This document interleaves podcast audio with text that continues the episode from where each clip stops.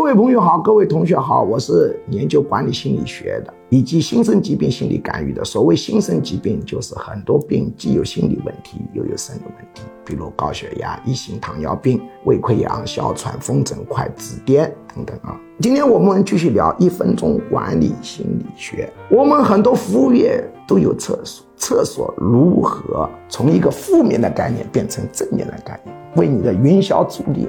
我的弟子当中就有一个很好的例子，他把他这个厕所变成了道德教育基地。他怎么变？他是这样，在厕所里头撒尿的地方有一幅美女照，美女拿了一个很大的剪刀，他就说：“百善孝为先，如果你不孝顺老人，我可是孝心天使。”我这个孝心天使是干什么的呢？你不孝顺老人，我只咔嚓，那个厕所门口挂了一个某某是青少年传统道德教育基地，导致很多父母把他的孩子啊提到厕所来，就是为了跟他讲，看看看看到吧，你要孝顺父母，你不孝顺父母，小心。